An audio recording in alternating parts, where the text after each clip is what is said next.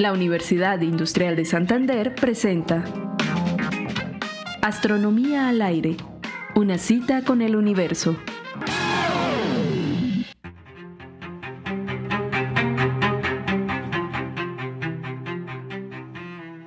Nuestro universo se está expandiendo.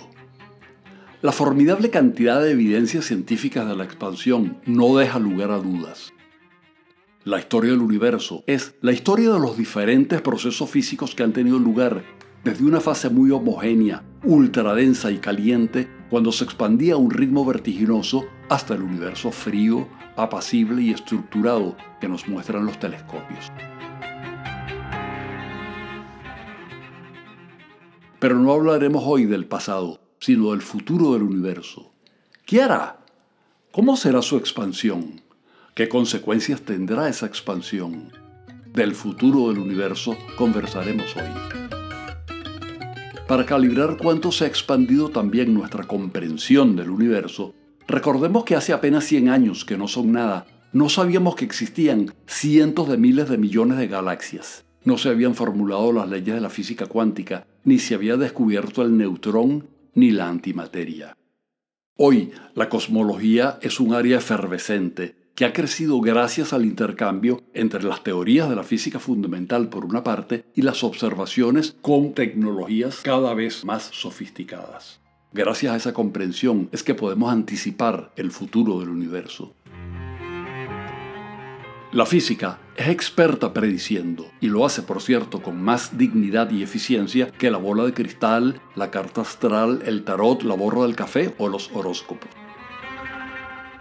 La física nos permite predecir el comportamiento de un sistema si conocemos las leyes que lo gobiernan, por una parte, y si sabemos cuál es el estado del sistema en un determinado instante, por otra, porque las ecuaciones nos permiten propagar el estado actual hacia el futuro, conocer su evolución. Los ejercicios de física elemental de nuestros agobios en bachillerato ilustran adecuadamente el proceso. Una pelota se lanza desde una determinada posición y con una velocidad conocida. Esas son las condiciones iniciales o el estado del sistema.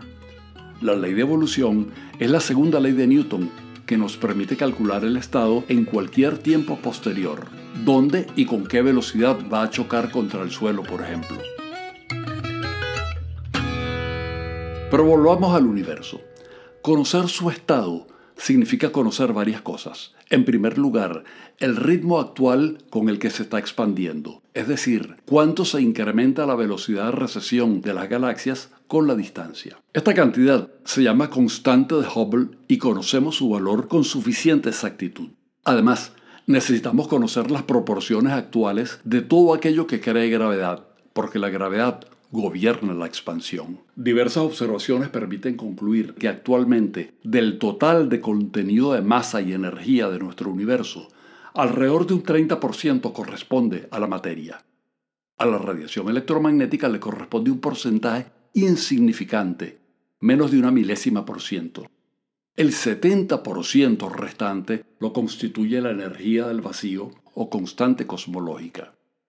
Estos valores deben ser insertados en la ecuación de evolución para que ella nos diga cómo va a ser la expansión del universo en el futuro.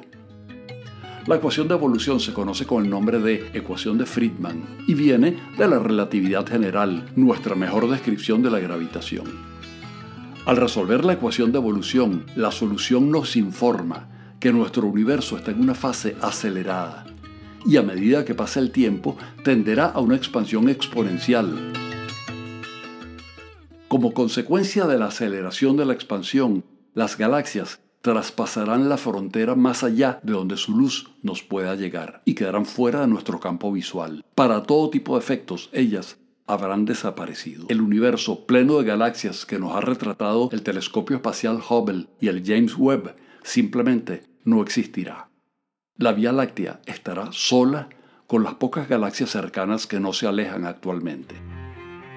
Este escenario plantea un problema profundo porque en el futuro las evidencias del Big Bang se habrán perdido irremediablemente. No habrá galaxias para verlas alejándose.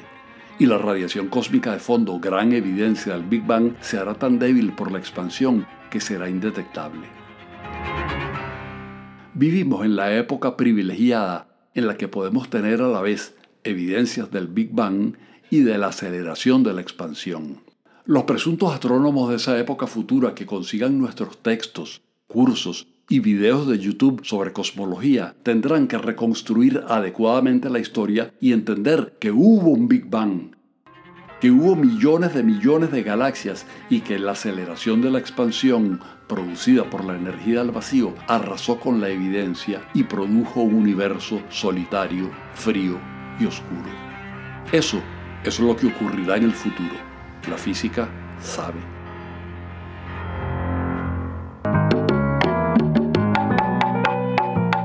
Guión, narración y edición, Héctor Rago. Twitter, arroba astro al aire.